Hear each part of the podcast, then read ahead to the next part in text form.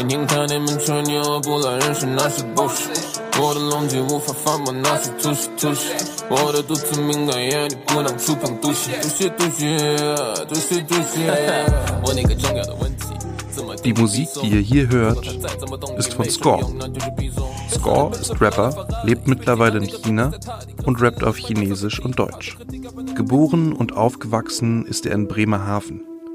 Schon sehr früh kommt er in Kontakt mit Hip-Hop. Er kann sich gut mit der Wut in Eminems Texten identifizieren und findet mit der Zeit auch immer mehr Zugang zu deutschem Rap.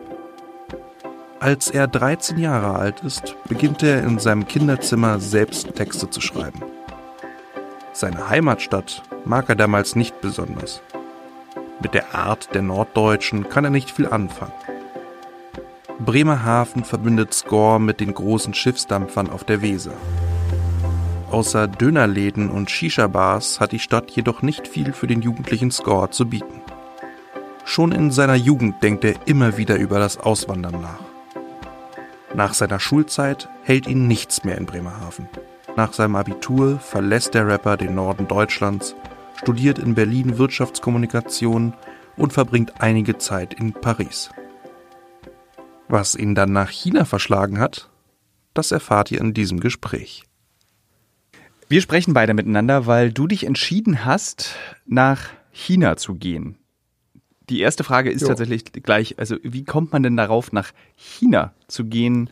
Du bist vermutlich nicht mit dem Ziel nach China gegangen, um dort erfolgreicher Musiker zu werden, sondern du bist aus einem anderen Grund nach China gegangen. Genau.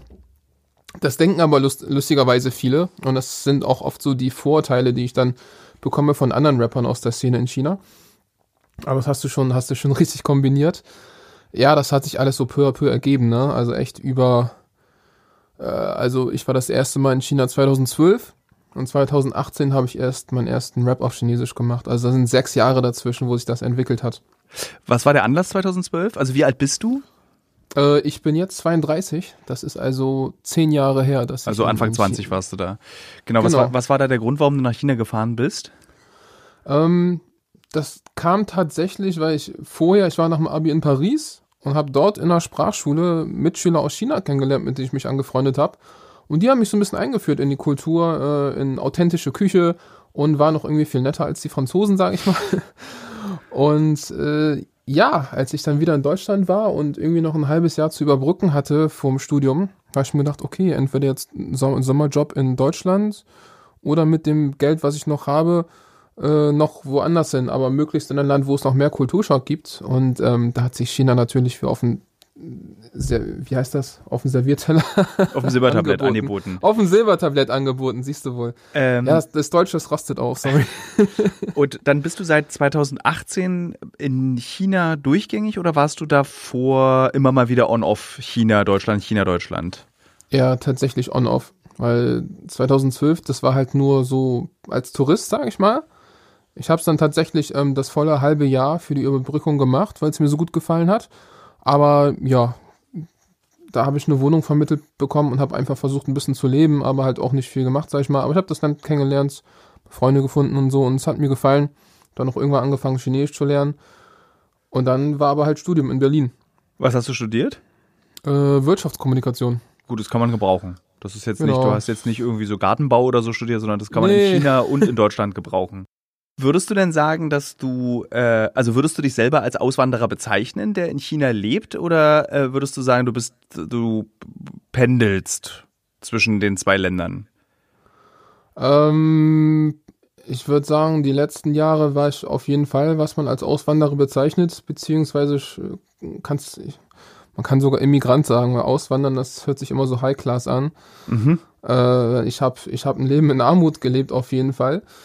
Und äh, ich möchte jetzt aber dorthin kommen, dass es tatsächlich zu so einem Pendlerstatus wird. Ist Okay. momentan schwer wegen Corona und Einreisebestimmungen und so. Weil zurückreisen jetzt nach China, es wird arschteuer.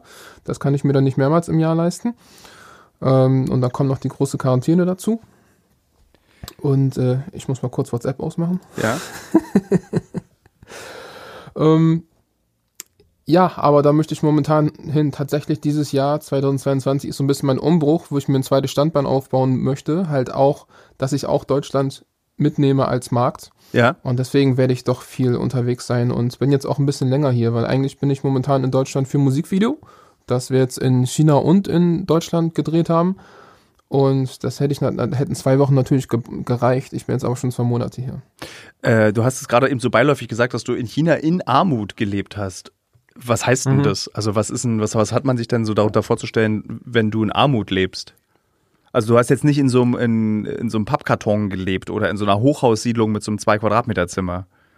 Ja, doch, fast schon. Wie, wie kam es denn dazu? Ähm, ich habe, also, da muss ich kurz äh, das von eben ein bisschen Geschichte hier von der Chronologie ein bisschen anpassen. Also 2012 war ich erstmal als Tourist da, dann Studium in Berlin. Dann hatte ich zwischendurch durch die Studienstiftung, dass ich anderthalb Jahre in Shanghai war, wo ich dann stark äh, Chinesisch gelernt habe. Und dann äh, nach dem Studium 2017 bin ich halt nach Shenzhen und habe dort Arbeit gefunden im Marketing. Und in der Firma bin ich halt so 16 Monate geblieben, bevor ich dort gekündigt habe und gesagt habe, scheiß drauf, äh, ich habe keinen Bock auf diese Büroarbeit, ich mache gehe jetzt nochmal all in mit dem Rap. Ja. Und äh, naja, wenn du dich plötzlich selbstständig machst als Rapper, dann äh, hast ja nicht, wirst ja nicht plötzlich reich. Das geht Nee. ja leider nicht so schnell. Dann würden mehr Leute selbstständig Rapper sein. Ja, äh, aber ich habe mir damals gesagt, wenn, wenn, dann gehe ich all in und nutze all meine Zeit dafür und suche mir jetzt nicht einen Job, wo ich weniger arbeite und mache das so nebenbei, äh, das wird dann eh nix. Und entsprechend ähm, hatte ich am Anfang, als ich gekündigt habe, meine Ersparnisse, die mir dann ein halbes Jahr gereicht hatten, haben und nach einem halben Jahr, was habe ich verdient? Ich habe 200, 300 Euro im Monat mit meiner Musik und, und dem Content, den ich rausgehauen habe, verdient, ja. Äh, Und auch in China lebst du davon jetzt nicht wie ein King, ja. Ja. Das Aber heißt, das, ich hab, äh, kannst du mir das erklären, dass du so dieses Safe Life neben der langweiligen Büroarbeit aber aufgegeben hast, dass du sagst, sozusagen, ich meine, ich glaube, in Shanghai werden ganz gute Gehalte gezahlt, Gehälter gezahlt. äh, in Shenzhen sogar. Also Shanghai war im Studium und Ja. Shenzhen dann, als ich gearbeitet habe, genau. Ja, Diese, ich ja. meine, das aufzugeben ist ja schon ein krasser Schritt. klar. Aber es war halt überhaupt nicht meins, es hat mich überhaupt nicht glücklich gemacht. Hätte ich da ein paar Jahre weitergelebt, ja, ich hatte jetzt ein tolles Gehalt und so hätte ich. Äh, aber es war gar nicht meins. Das hat mich so von unglücklich und depressiv gemacht. Also ich habe teilweise äh, so Gedanken gehabt, so nach dem Motto, es wäre schöner nicht zu leben, ne?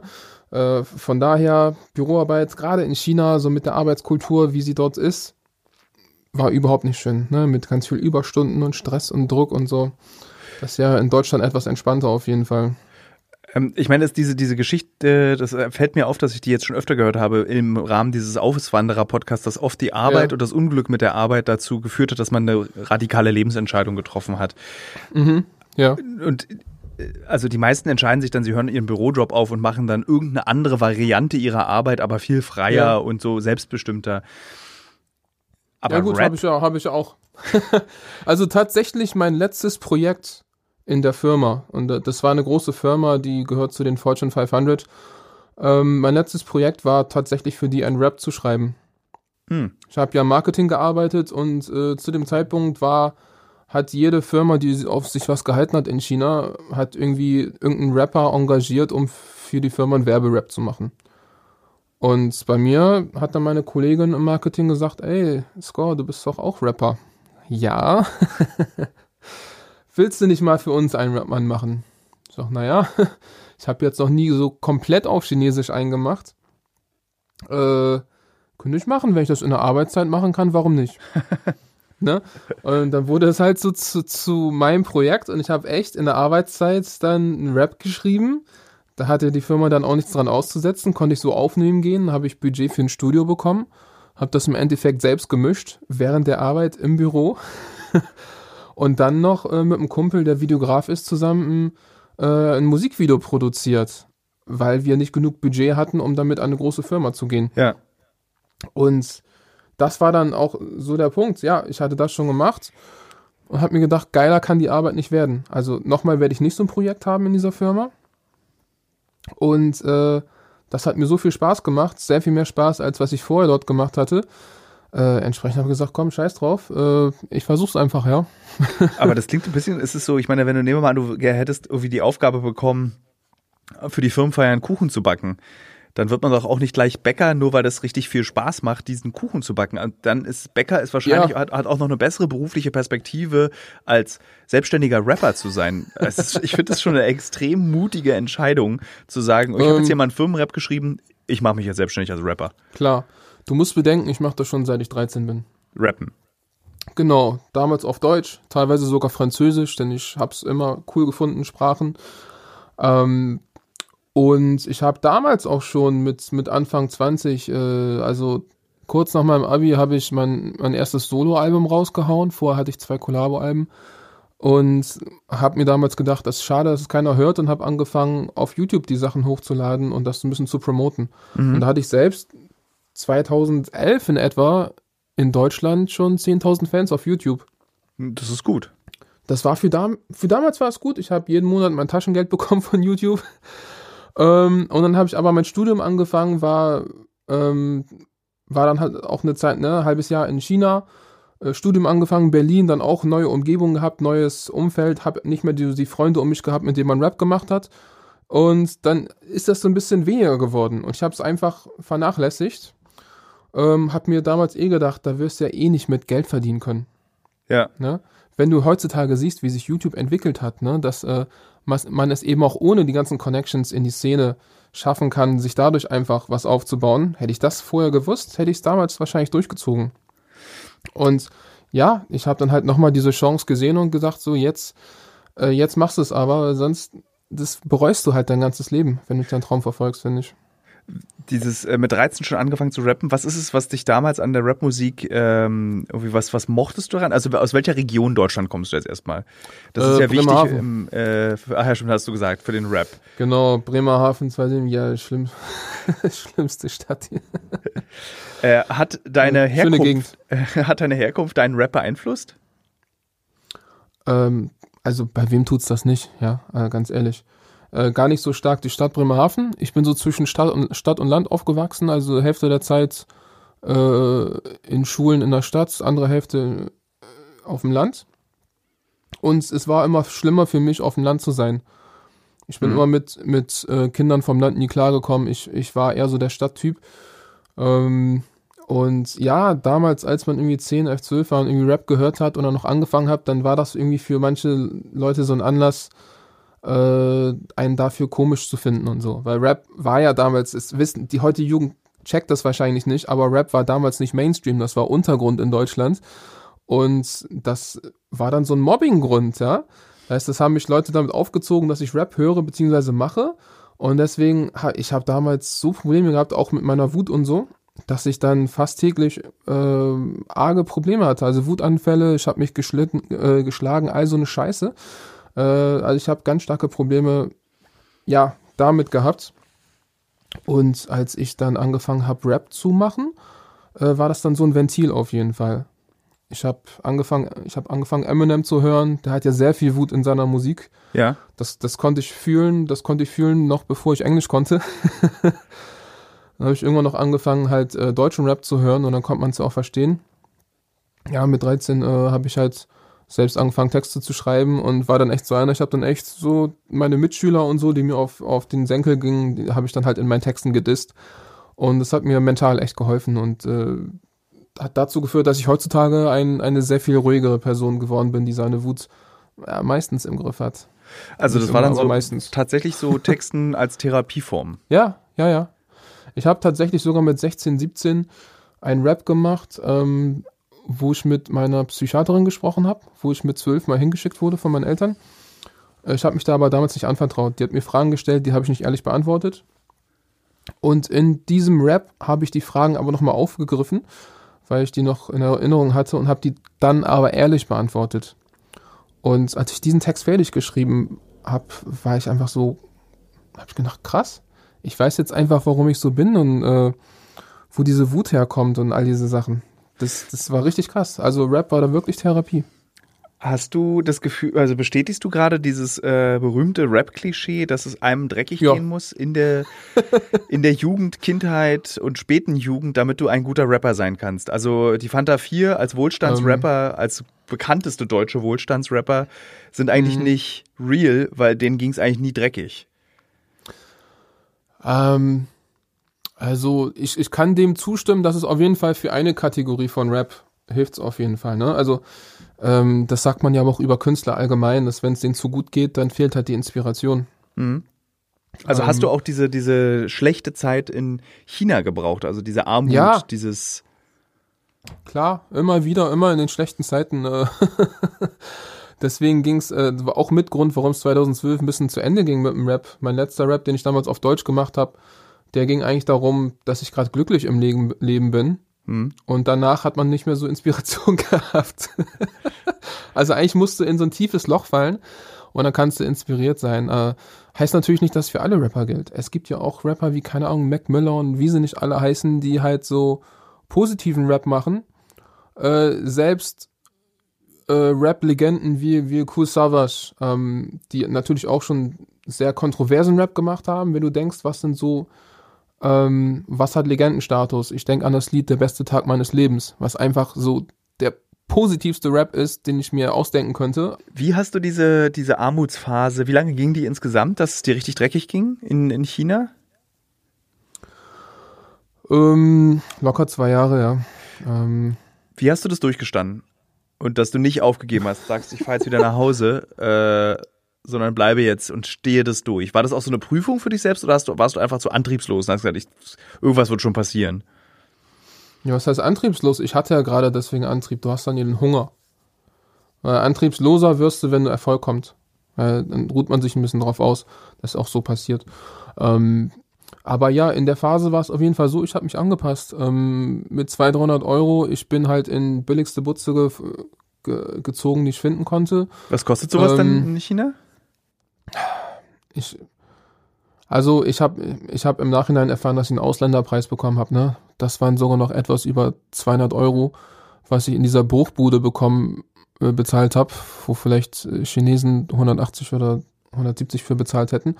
Ich war halt noch im guten Viertel. Wenn du das am Stadtrand mieten würdest, dann wärst du wahrscheinlich mit 50 Euro wärst du hingekommen. Was ist das? das Wie habe ich mir so eine Wohnung vorzustellen? Ja, ich wollte es Ja. gerade loslegen, das zu beschreiben. Beschreib mal. Genau, pass auf, das ist, auf Chinesisch nennt sich das äh, Chongdongchun, das ist ein Stadtdorf. Also, das ist ein Areal, wo sich halt um ein Dorf oder um eine ursprüngliche Siedlung herum die Stadt entwickelt hat. Ja, das heißt, die große Stadt mit Hochhäusern und so um eine Siedlung, wo die Häuser nur vier, fünf Stockwerke hoch sind. Was in Deutschland natürlich auch nicht als Dorf gelten würde, aber in China schon. Wo auch alles eng an eng ist. Ähm, das ist so ein bisschen wie Deutsche sich Slums vorstellen, sag ich mal. Ja. Ähm, den Begriff kann man benutzen, weiß nicht, ob er richtig wäre, aber es sind auf jeden Fall Armutsgegenden, denn dort sind die Wohnungen billig. Äh, das sind die Gegenden, die zuerst abgerissen werden, wenn was, äh, wenn neues Land, neues Bauland gebraucht werden. Also da wird auch nicht mehr renoviert, weil jeder weiß, äh, spätestens in ein paar Jahren wird hier alles abgerissen. Und entsprechend hat man Bruchbuden, wo die Wände sowas von brüchig sind. Du, musst nur an die Wand klopfen und schon kommt da der ganze Putz runter. Und da, da wird nichts renoviert, nichts gemacht. Ähm, du hörst die Nachbarn bei jedem Scheiß. Und hast du in so einem Ähm, Hochhaus oder in so einem Fünfetager dann gewohnt? So und so, fünf, sechs Etagen, wenn überhaupt. Ähm, du siehst, du siehst die ganzen Stromleitungen überall äh, rumliegen, äh, rausschauen. Also es ist ganz gefährlich. Und du hast am Treppenhaus ist ja auch nicht dicht. Im Treppenhaus hast du so Fenster ohne, ohne Glas da drin. Also ist alles offen. Da kann dann auch Wasser rein. Also Gab es da gar keine Scheu? Also, dass du dann so hast, du- also dass du dann sagst, okay, eigentlich so, also so habe ich mir mein Leben ja nun wirklich nicht vorgestellt, wenn man so auf diesem ganz unteren Lebensniveau in China, in einer Wirtschaft, den, der es ja eigentlich mega gut geht, Ja. äh, in der eigentlich äh, viele Menschen Zugang auch zu Wohlstand jetzt mittlerweile haben, Ja. ähm, dass du dann eben auf dem untersten Level lebst. Also hatte ich das, hattest, hast du dich da gar nicht geschämt? Irgendwie sagst so, also dafür. Nee, also ich, ich muss sagen, also in, in, was das angeht, bin ich auch nicht deutsch. Weil Meine erste eigene Wohnung, als, als ich in Paris war, das, das war noch viel schäbiger. Denn das war in so einer WG mit so einem, äh, mit so einem alten Mann, der seine Wohnung untervermietet hat an internationale Studenten und das war aber so ein Messi. Das heißt, sie war total dreckig, alles, alles kaputt und man hat nur ein kleines äh, Bett gehabt, was oben an die Wand gehämmert wurde und das war die einzige Privatsphäre, die du hattest. Also das war viel schlimmer. Und wenn ich meine eigenen vier Wände hatte, egal wo, egal wie scheiße, das war für mich seitdem Luxus. Ja, auch äh, so viele Jahre später. Ähm, deswegen, ich habe einen ganz niedrigen Anspruch, was sowas angeht. Und ich Äh. denke mir so, wenn ich die Deutschen sehe und was für Wohnungen die wohnen, was das für ein Luxus ist, ich kann und und, und dann wird sich beschwert, ey, ich komme da gar nicht drauf klar. Also wahrscheinlich, weil du auch ein bisschen das andere Extrem einfach bist. Also ich finde, so Kabel aus der Wand muss Ja. nicht sein. Muss, muss einfach nicht sein. Weder für Chinesen noch sein. für Deutsche. Muss nicht sein. Ja, und dazu kam ja noch, da, dass das meiste Geld für die Miete drauf ging und dann hast du, was hast du übrig gehabt? Ähm, äh, ich habe meist budgetiert mit äh, 10 Yuan, also etwa 1,50 Euro am Tag für Essen. Oh Das Gott. heißt, ich habe mich dann umgestellt auf eine Mahlzeit pro Tag. Ähm, ja, und da habe ich mich dran gewöhnt, ne? eine Mahlzeit am Tag, nenn's halt Intermittent Fasting und, und habe auch ganz viel gefa gefastet dazwischen, einfach weil man dann Geld sparen kann.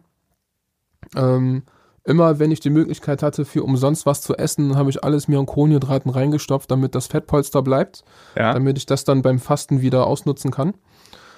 Und äh, so ist man dann mit, keine Ahnung, 300 Euro im Monat hingekommen. Und äh, wenn ich nicht genug verdient habe, zum Beispiel 100 Euro zu wenig, dann habe ich versucht, dass ich einen kleinen Nebenjob bekommen habe, um die wieder reinzubekommen. Was für ein Nebenjob war denn das dann so? Ja, ob es ein kleiner Auftritt ist, wo man halt einen Apfel und ein Ei für nimmt, oder wenn, wenn das nicht klappt, äh, äh, kleine Übersetzungsarbeit oder sowas. Aber nie, dass es zu viel Zeit in Anspruch nimmt, weil ich ja alles, weil ich mich ja 100% konzentrieren wollte auf mich. Die Geschichte von Score erinnert mich an viele andere Gespräche, die ich für diesen Podcast aufgenommen habe. Menschen, die keine Lust auf dieses Berufsleben hier in Deutschland haben und ausbrechen möchten. Aber gleichzeitig ist seine Geschichte dann doch irgendwie wieder sehr einzigartig. Eigentlich sind alle Geschichten mit allen Gesprächen mit den Leuten, mit denen ich gesprochen habe, sehr einzigartig. Was in unserem Gespräch aber sehr deutlich wird, ist seine Bereitschaft zu verzichten. Katastrophale Wohnverhältnisse, kein Komfort, kein Luxus und kaum Geld für Essen. Und wofür das alles?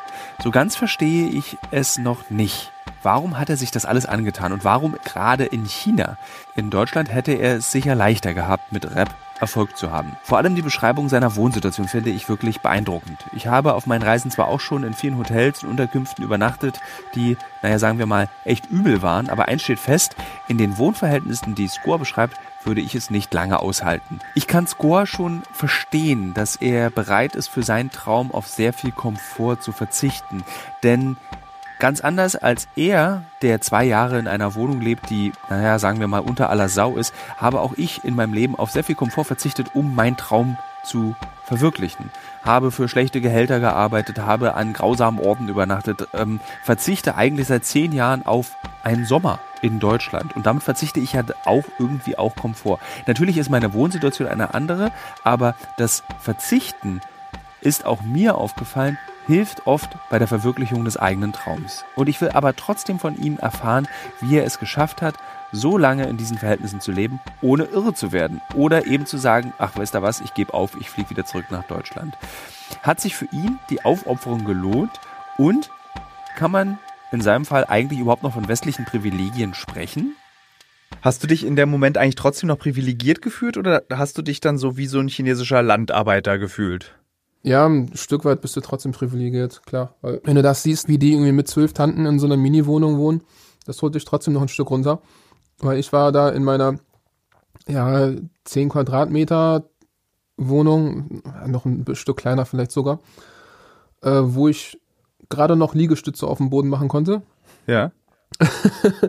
mit einem Loch in der Wand für, für ein, als Bad, aber das hatte ich ja für mich und mit meiner Ausrüstung da drin, Aufnahmeausrüstung und, und alles, was ich mir äh, noch zugelegt hatte. Ähm, ja, ich habe mir das auch schön eingerichtet gehabt. Ich habe hab dann die Wände, die schäbig aussahen, habe ich überall diese, was man halt in Tonstudio reinklebt, weißt du auch, was da an der Wand Dieses, hängt. was wir hier bei uns auch im Studio haben, diese da, diese so Genau. Paneele und solche Vorhänge, die so den Ton Ja. schlucken. Genau, damit Ja. habe ich alles abgeklebt. Dann sah das auch wohnlich aus. Ja, klein, aber wohnlich. Und du musst dir halt so vorstellen, das war einfach nur ein Raum, wo ein, ein Bett drin steht und die haben in China nur so diese zwei, zwei Mannbetten, das also relativ breit ist. Äh, und dann daneben noch so viel Platz, dass du als, als Mensch Liegestütze machen kannst. Und direkt davor ähm, den Schreibtisch. Also so viel Platz war da drin in dieser Wohnung. Und direkt daneben, wie gesagt, in der Wand war halt ein Loch reingeschlagen und da war das Klo, so ein Plumpsklo, wo du, wo du Ein Plumpsklo. Mit, äh, ja, also, ne, dass du so ein Loch im Boden hast. Ach so, ja. Das, das gibt's ja in China viel. Und das war aber, das gehörte da eigentlich nicht hin. Das ist auch illegal, was die dort gemacht haben. Weil die eigentlich, was die dort gemacht haben, ist, die haben eine große Wohnung auseinandergenommen und jedes Zimmer zu einer einzelnen Wohnung gemacht. Ah, Ja, und den Wohnungsflur haben sie dann halt zum Flur vom, vom Gebäude sozusagen erweitert. Ähm, ja, und es darf nicht jedes Zimmer ein eigenes Bad haben. Das war ja nicht richtig angeschlossen, da war keine Spülung. Das heißt, ich musste mit dem Eimer, Eimer Wasser immer nachspülen. Und meine Dusche war dann direkt da drüber, sodass dann ähm, das Klo der Abfluss war. Das heißt, während des Duschens hast du auf dem Klo gestanden.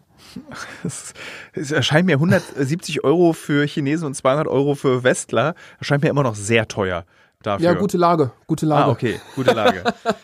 ähm, und worüber hast du dann angefangen? Also, äh, wie, wie habe ich mir so einen Tag dann vorzustellen? Also, bist du, gehst du dann die ganze Zeit in dich und denkst darüber nach, was rappe ich jetzt und wie rappe ich und was ist so das, was ich erzählen möchte?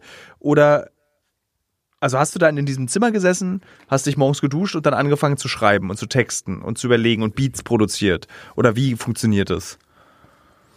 Nee, ich habe meist nicht mal geduscht. aufstehen, äh, also erstmal aufstehen ohne Wecker, also meistens 9, 9.30 Uhr so ne, aufstehen, wie auch immer man aufwacht und äh, Zähne putzen und ran an den Computer.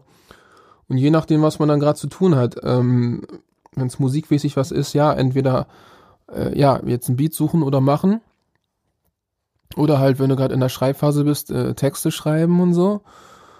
Äh, also ist ja alles, was ich habe ja alles selbst produziert. Und äh, je nachdem, in welcher Phase du dort bist, Texte schreiben oder halt äh, aufnehmen oder mischen, ähm, da geht ja auch viel Zeit für drauf. Oder wenn du ein Musikvideo hast, dann halt schneiden. Beim Schneiden war es immer am extremsten, weil dann bist du aufgewacht morgens um 9 oder so, setzt dich an den Computer, ja, geht 9, 9.30 Uhr, 10 irgendwie los und dann durcharbeiten. Mit einer Mahlzeit am Tag äh, als Pause dazwischen und dann bis abends, keine Ahnung, 12, bis man schlafen geht, durchackern. Hast du das alles alleine gemacht? Ja, Ja, Warum bist denn du nicht irre geworden? Ja, bin ich ja auch. Also ich glaube, wenn man zwei Jahre in so einem Haus mit einer, mit einer, mit einer Kacklochdusche äh, und dann von morgens bis abends nur arbeiten bei einer Mahlzeit am Tag, ähm, da werde ich, da werd, also ich das allein das, dass du mir davon erzählst, davon werde ich irre. Ja, bin ich auch irgendwann. Also Wie, wie hat sich das geäußert, Also- Irrheit? Ja, spätestens äh, Anfang 2020, als dann halt noch dazu kam, dass man sein Haus nicht mehr verlassen Oh Gott. sollte. Also, das war nur eine Empfehlung. Ich hatte zum Glück keinen Lockdown miterlebt.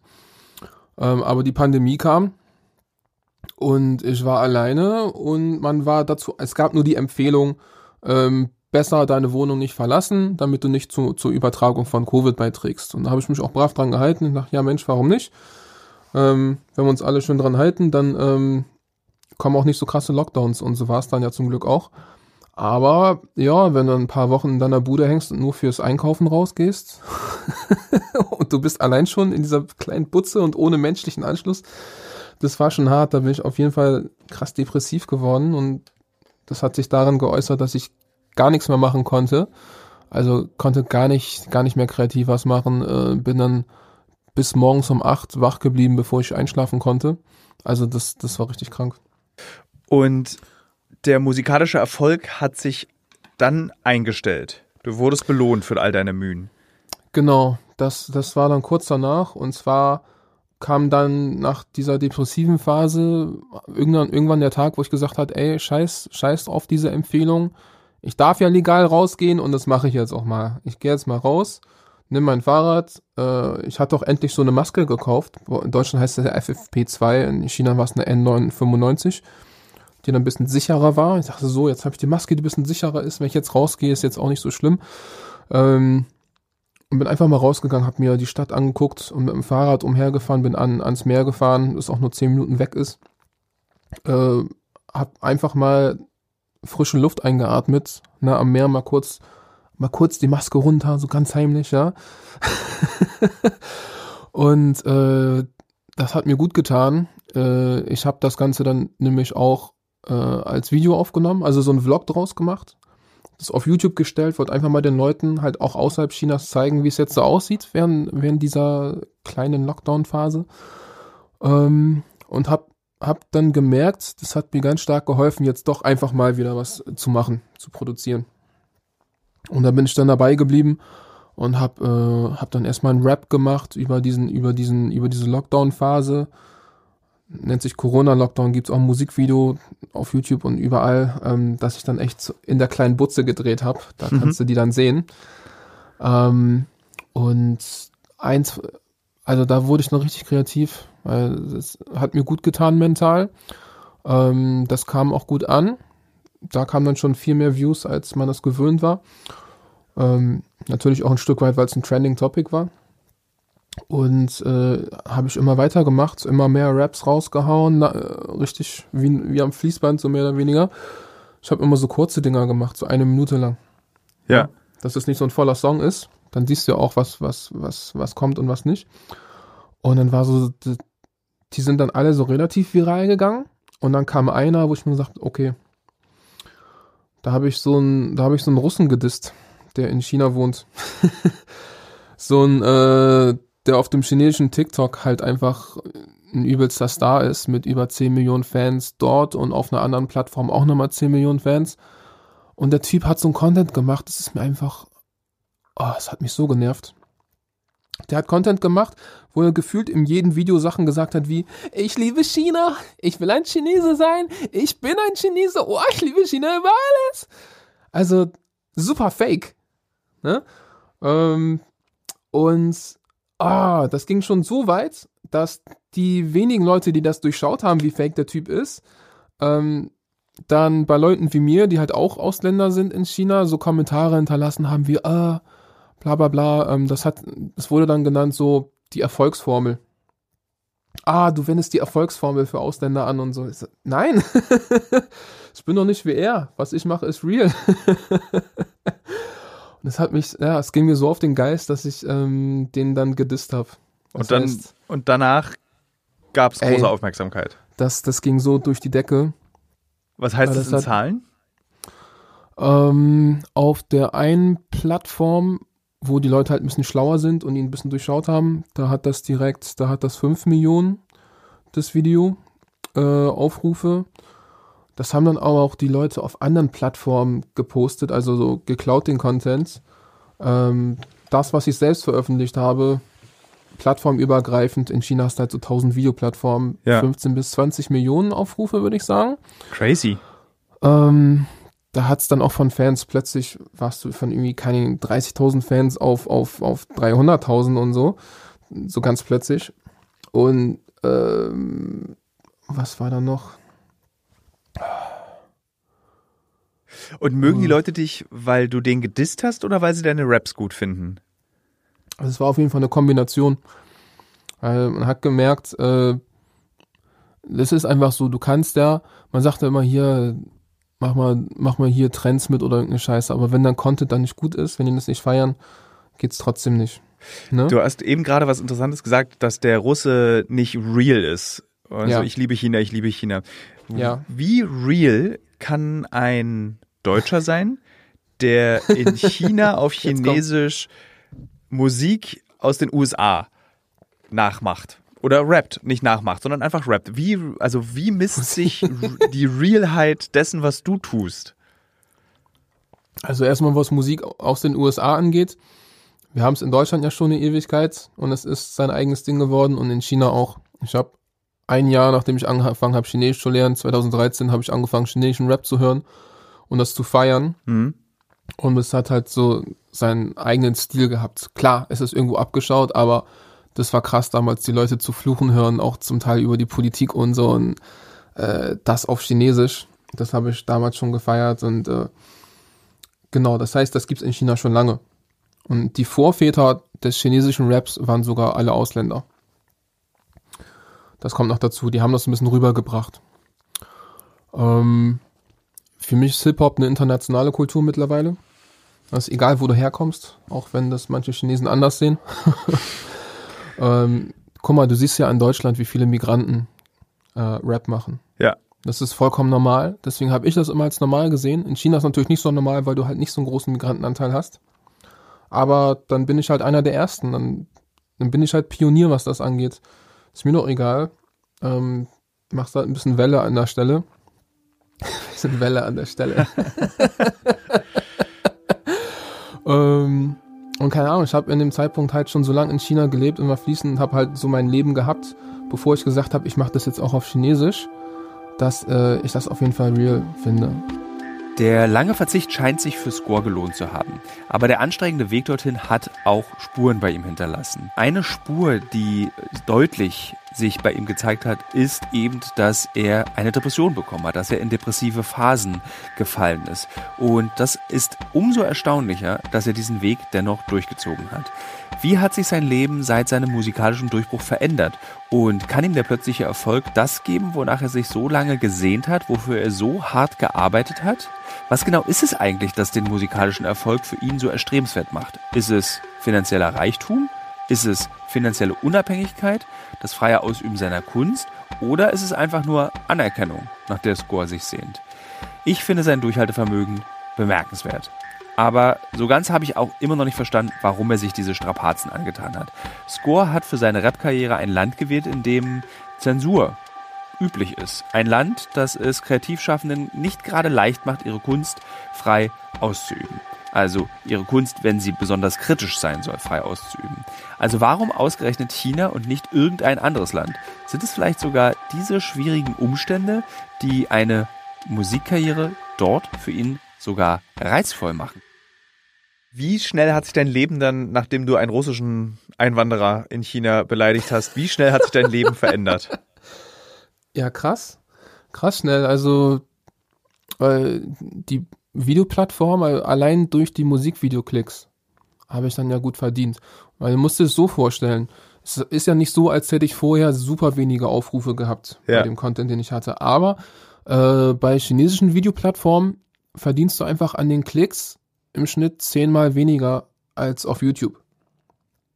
Weil äh, in, im Westen hat YouTube so eine Monopolstellung und hat dadurch dieses ganze äh, dieses AdSense-Ding, äh, ja. ne, dass, dass die Werbung schalten können und die die Hälfte abgeben, ne?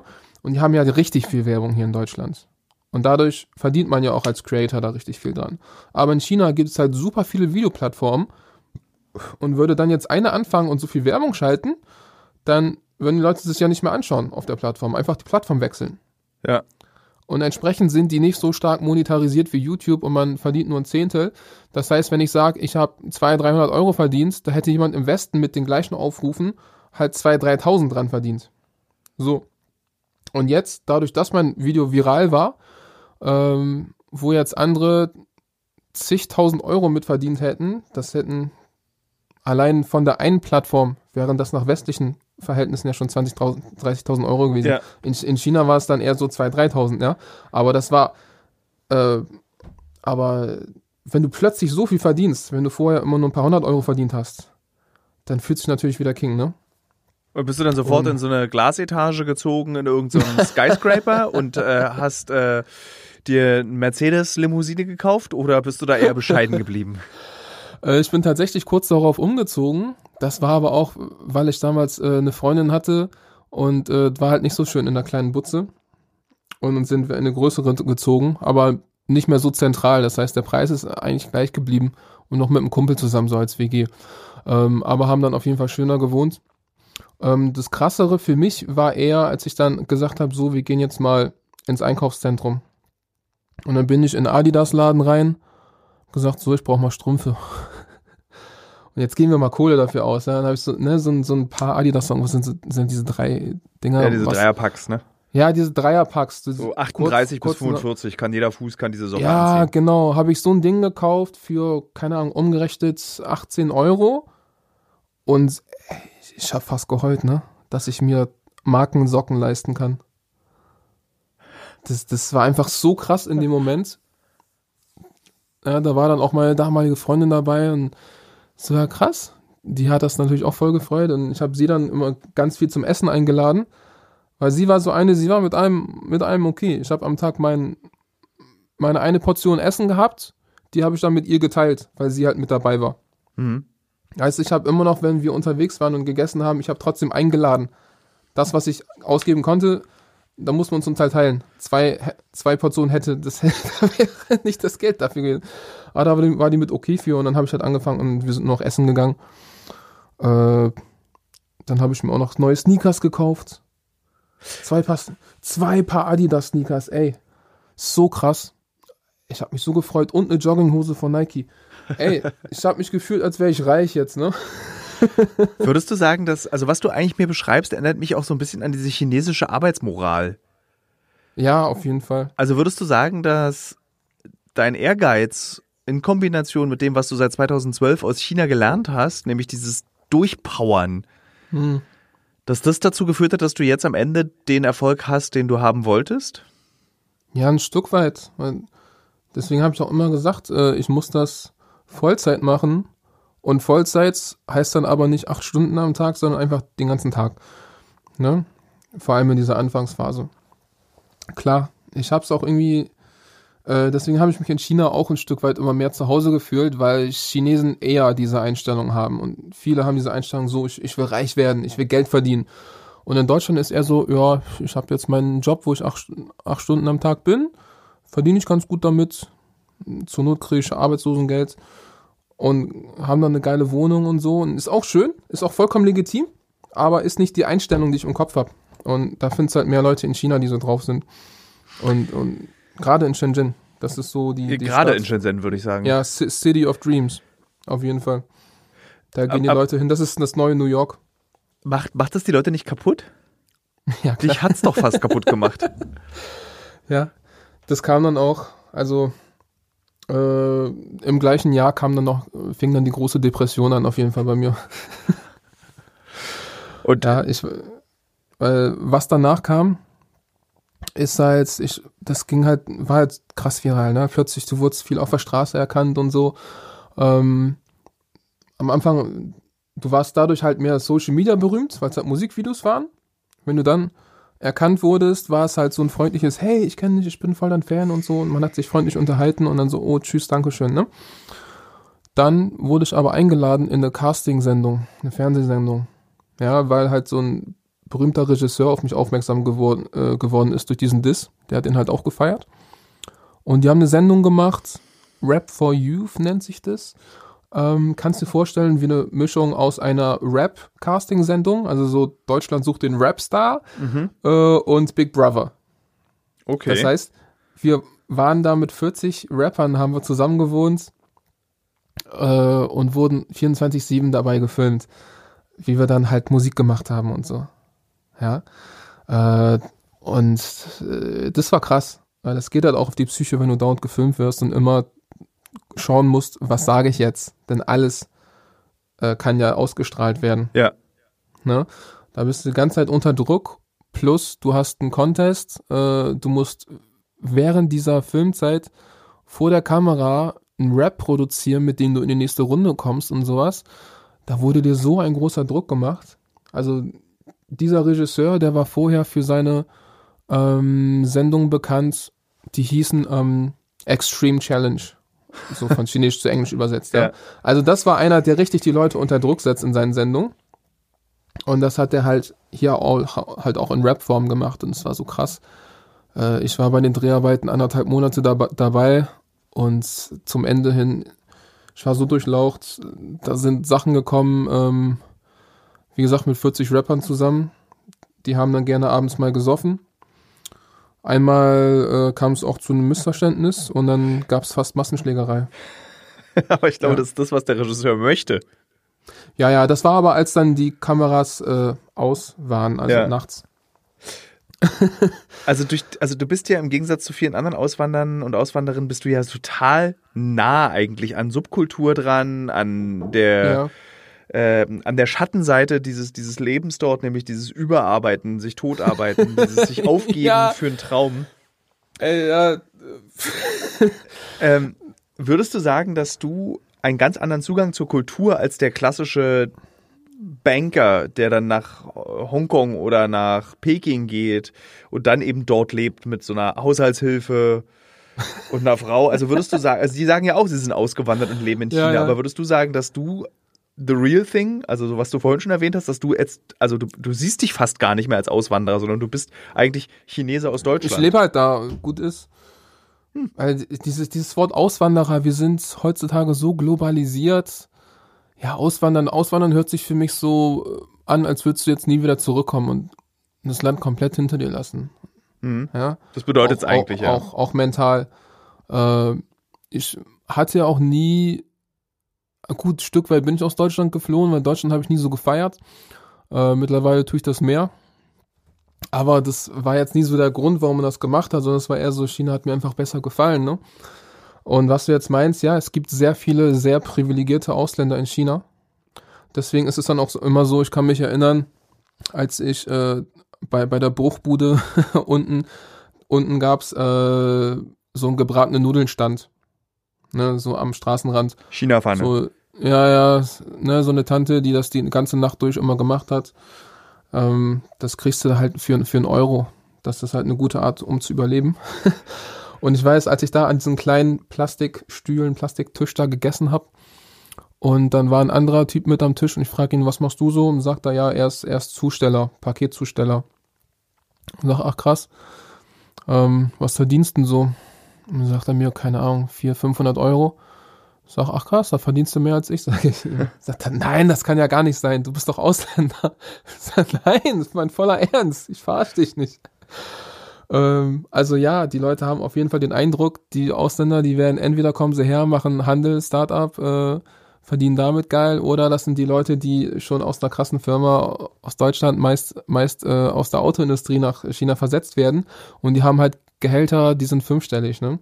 Ja. Ähm, und die, die bekommen Häuser gestellt. Ich war auch mal in so einem Bereich, wo die echt ein ganz normales Haus wie auf dem Land haben. Ein Haus, das einzeln ist. Wo eine Miete mal, einmal- mal eben 7000 Euro ist. Ähm, die kriegen sowas gestellt. Das ist natürlich krass privilegiert im Vergleich äh, zu dem Leben, was der durchschnittliche Chinese hat. Aber das heißt ja nicht, dass es nicht legitim ist. Und Ja, ja. dass ich deswegen was Besseres bin oder dass die was Besseres sind. Äh, jeder geht mit unterschiedlichen Einstellungen dahin. Äh, viele Ausländer in China, gerade die, die jetzt auch viel Chinesisch gelernt haben, sich in die Kultur integriert haben, die gucken dann, äh, die blicken ein bisschen herab auf die Ausländer, die herkommen und nur Geld verdienen und äh, kein Chinesisch lernen, sich nicht in die Kultur integrieren. Wozu ich sag, ja, müssen die ja wissen. Wenn sie klarkommen, weißt du, wenn sie keinen Scheiß machen, wenn sie, wenn sie zur Wirtschaft beitragen, gut, Ist das eine Solange chinesische Einstellung oder ist es deine Einstellung? Das ist meine Einstellung. Das ist aber auch allgemein. Also solange du keine Scheiße baust, solange du äh, dem, dem Land Respekt zeigst, den lokalen Gesetzen auch, weil da hast du, du hast Ausländer, die sind dann halt so drauf, ne? die haben nichts gelernt von der chinesischen Kultur und beschweren sich dann auch noch. Oh, hier in China ist das ja so anders und die Chinesen sind ja so und so und so und so. Ja, verpiss dich doch, Digga. Was willst du denn noch hier? Ja, da denke ich mir dann auch so, hä? Beschweren sich den ganzen Tag, aber hier leben wollen sie. Alter Schwede. Gibt es irgendwas? Also China steht natürlich auch in, in, in harter Kritik. So Ja. aus diesen eurozentrischen, demokratischen Nationen, die sagen, das ist alles undemokratisch, Ja. das ist alles gefährlich, das ist irgendwie so Diktatur. Wie nimmst denn du diese Stimmung innerhalb des Landes und besonders als Rapper war, der dann eben sich in einer Subkultur auch bewegt? Ja. Äh, kurz als Anmerkung, wenn diese Ausländer sich beschweren über China, dann ist das nicht über die Politik oder über solche Sachen, ne? ähm, äh, Moment. Aber jetzt wiederholt bitte nochmal die Frage. Die Frage war, wie, wie du dieses, also die Kritik an China aus Europa und aus den USA zum Beispiel, also aus der westlichen Welt, dass es sich eben um eine Diktatur handelt, dass die Menschenrechte eingeschränkt sind, dass es irgendwie so ganz furchtbar ist eigentlich, Mhm. wie, wie sie es dort lebt und wie kann man denn nur so leben und dann auch dieses, dieses Bigotte, dass du einmal den Kapitalismus auf der einen Seite, dann aber so eine starke Regierung, die die Regeln und äh, über die, äh, Beispiel Corona mit diesen Lockdowns, dass so Ja. Freiheitsrechte nicht eingehalten werden. Wie nimmst denn du das in deiner Szene, in der Kultur oder in dieser Subkultur als Rapper wahr? Also wird es da vor Ja. Ort auch so gesehen, wie es die Europäer gerne sehen wollen würden? Oder sagt man so, nee, so ist China halt schon immer gewesen? Nee, ähm, also im kreativen Bereich äh, ist man natürlich nicht so erfreut darüber, dass man sich oftmals kreativ einschränken muss, ne? Habe ich auch gelernt seit meinem, na, der erste chinesische Rap war ja ein Werberap, aber der zweite, da war schon sehr viel Kontroverses drin. Und da bin ich dann echt äh, zu chinesischen Rapper-Kollegen und hab die gefragt, so, äh, wie zensiere ich das? Und was raten die dir dann? Naja, und gesagt, ja gut, äh, muss nach deinem Gefühl gehen. Da gibt's ja jetzt keine offiziellen Vorgaben, welche, welche Worte du jetzt benutzen kannst und welche nicht. So, ne? Ich habe mal einen chinesischen Autoren interviewt, einen Buchautoren, und der hat mir einen lustigen Trick verraten. Der meinte, er schreibt immer, wenn er Kritik an China übt, das in die Mitte des Buchs, weil so weit lesen die Lektoren, die Lektoren nicht. Na, das ist, äh, das glaube ich, das ist nicht mehr aktuell. Äh, da erstmal wird halt eine, eine KI drüber gesendet. Ähm, deswegen ist eigentlich so der erste Tipp, ähm, gerade bei Musik, musst du halt die Texte mit abgeben auf den chinesischen Musikplattformen. Ja. Die werden halt auch in der App mit angezeigt, ist ziemlich cool. Hat aber für uns als Künstler den Nachteil, dass die Plattform sofort den Text sehen kann. Und wenn ich dann da irgendwas Böses drin stehen habe, dann äh, ist es schlauer, ähm, das Wort anders zu schreiben. Ja. So dass man es nicht mehr erkennt. Also wenn du jetzt einen Fakt da drin hast, dann mach halt so ein FXXK oder mach komplett nur Sternchen dahin, Ja. damit, damit der Algorithmus das nicht auf, aufpickt. Ähm, wobei ich sagen muss, ähm, was so Beleidigungen und sowas angeht, das geht, das geht eigentlich. Und das, das ist erlaubt. Das ist natürlich von der Sta von sta staatlicher Seite erlaubt. Da kommt es immer nur auf die Plattform an, ob die das cool finden oder nicht. Mhm. Zum Beispiel alle meine viralen Hits, die ich auf der einen Videoplattform hatte, die wurden auf dem chinesischen TikTok alle gesperrt. Mhm. Ja, ähm, das war, ähm, weißt du, es ist mal meist so, dass du die hochgeladen hast und fünf bis zehn Minuten funktioniert's und die Views sind krass hochgegangen. Du merkst, das geht gerade richtig viral und dann, bums, aus. Weg. ähm, äh, das heißt, das liegt aber an den Plattformrichtlinien, weil die bei, bei dem chinesischen TikTok äh, am strengsten sind von allen Plattformen. Äh, die wollen keine Profanität, die wollen nicht, dass man Leute beleidigt und so. Und wenn du halt so viel immer am Dissen bist, äh, geht's leider nicht. Also wäre das nicht so geschehen und die wären ganz normal ihren Weg gegangen, die Videos, dann wäre ich noch mal ein sehr viel Stück bekannter auf dem chinesischen TikTok, aber so Pech gehabt. Schränkt dich das ein oder sagst du, es befeuert eher deine Kreativität? Ähm, jein, ähm, weil du schaust dann so ein bisschen, wie, wie mache ich das denn? Wie machen es andere Rapper? Äh, du gewöhnst dich dran, gewisse Sachen durch die Blume auszudrücken. Zum Beispiel in meinem allerletzten Song, das war so ein, so ein, so ein Freestyle-Ding auf meinem Kanal, äh, so ein Cypher-Ding, ähm, da habe ich einen Satz drin, der heißt übersetzt so viel wie die Rapper von heute ähm, suchen lieber nach einem geilen Doppelrhyme, als dass die darüber sprechen, wie sie sich in ihrem Leben unterdrückt fühlen. Uiuiuiui. Ja. Das wäre jetzt nicht so die krasse, krasse Line in Deutschland, Nee. aber ich denke mal, das ist relativ deutlich.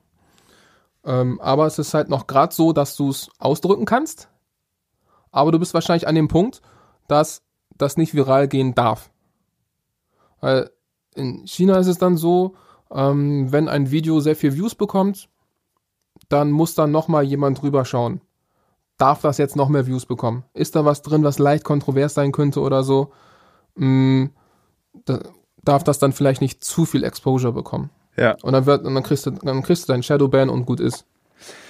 Kannst du diesen Erfolg, den du in China hast, jetzt in Deutschland reproduzieren? Oder ist es das Ziel? Oder glaubst du, dass das nicht möglich ist? Dass eben der chinesische Markt genau auf dich zugeschnitten ist, auf deinen Erfolg? Nee, ich glaube, der chinesische Markt ist überhaupt nicht auf mich zugeschnitten. Weil mein Style immer noch ein Stück weit Nische ist. Ja? Ähm, China vom Markt her, so vom Stil, den die Leute fahren, ist ein bisschen hinterher. Und ich fahre einen Stil, der, glaube ich, eher äh, zum deutschen Markt passt. Da hättest also vom A- anteilig, äh, anteilig gesehen wahrscheinlich mehr Leute, die den Stil feiern würden. Also ich auch ein Stück weit daran sehe, dass ich ja jetzt auf TikTok ein bisschen mich promotet habe. und auch mal erwähnt habe, dass ich Rap mache und allein dadurch schon ganz gut Hörer auf Spotify bekommen habe von meinem chinesischen Rap und das sind alles Deutsche, die das jetzt hören. Mhm. Das war für mich so ein Test. Ähm, deswegen für mich ist so, dass ich mir denke, ja, für den Stil, den ich fahre, habe ich in China das erreicht, was ich erreichen kann. Ähm, würde ich weiterkommen wollen, müsste ich erstens wahrscheinlich mein Aussehen anpassen, bisschen mehr Boyband-mäßig, äh, die Texte anpassen, positiver, äh, nicht so kontrovers äh, und natürlich mit oben in Einklang. und das sind alles so Sachen, wo ich mir sage, äh, das ist es mir echt nicht wert, äh, dafür so gegen meine eigenen Prinzipien zu gehen. Und dann dachte ich, habe ich mir echt dieses Jahr gesagt, so, okay, du bist an diesem Punkt angekommen, wo es schwer China ist, hast du durchgespielt? Genau, du bist an diesem Punkt angekommen. Ich habe letztes Jahr, übrigens, nachdem ich, das war übrigens noch, ich war in dieser Sendung drin, wurde davon krass depressiv und dann habe ich gesagt, so, ich hau jetzt nichts mehr raus, ich mache erstmal ein Album. Das heißt, letztes Jahr habe ich ein komplettes Album gemacht auf Chinesisch. Das äh, habe ich den Leuten sozusagen dann hinterlassen. Aber das, äh, ja, Ende letzten Jahres rausgebracht.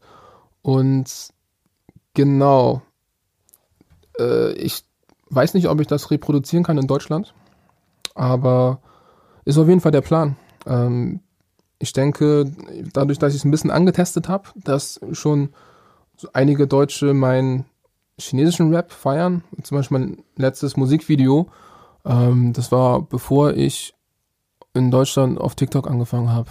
Was hatte das? Hatte, glaube ich, nicht mal 1000 Views auf YouTube, weil YouTube läuft ja nicht so. Jetzt hat das an die 100.000. Mhm. Und alles deutsche Leute, die das geguckt haben.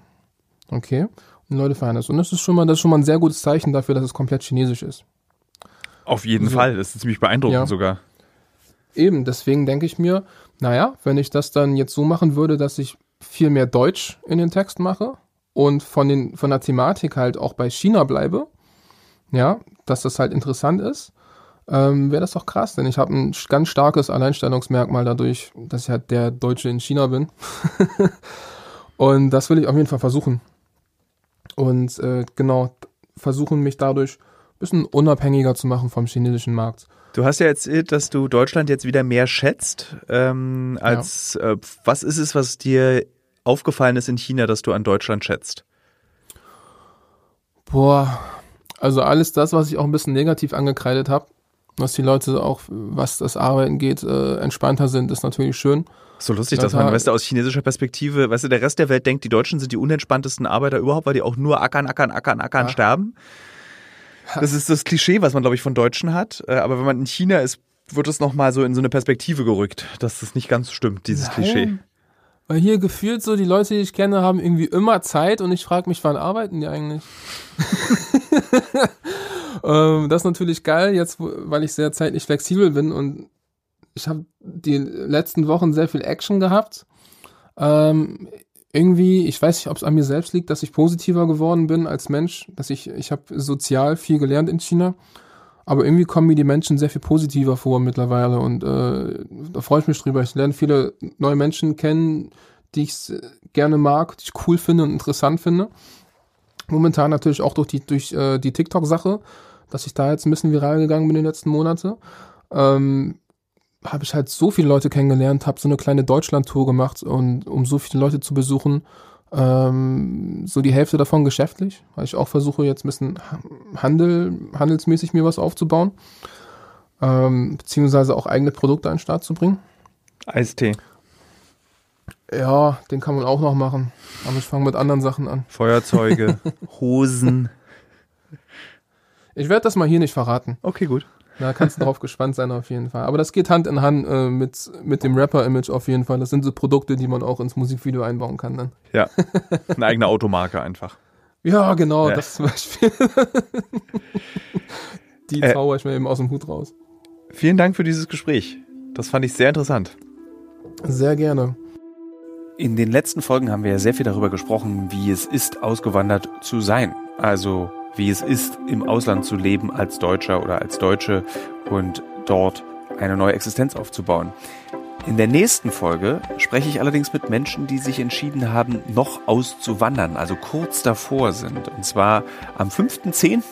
wollen sie auf die Philippinen auswandern und wie das funktioniert und mit welchen Gefühlen so ein Auswandern ganz frisch verbunden ist. Das erzählen mir meine Gesprächspartner in der nächsten Folge von Die Auswanderer. Wenn ihr diesen Podcast mochtet, dann tut mir doch bitte einen kleinen Gefallen und abonniert ihn auf all den Plattformen bei Spotify, gebt uns Sternchen, gebt uns Bewertungen. Und Die Auswanderer ist ein Podcast produziert von PQPP2 GmbH im Auftrag des Fokus Magazin.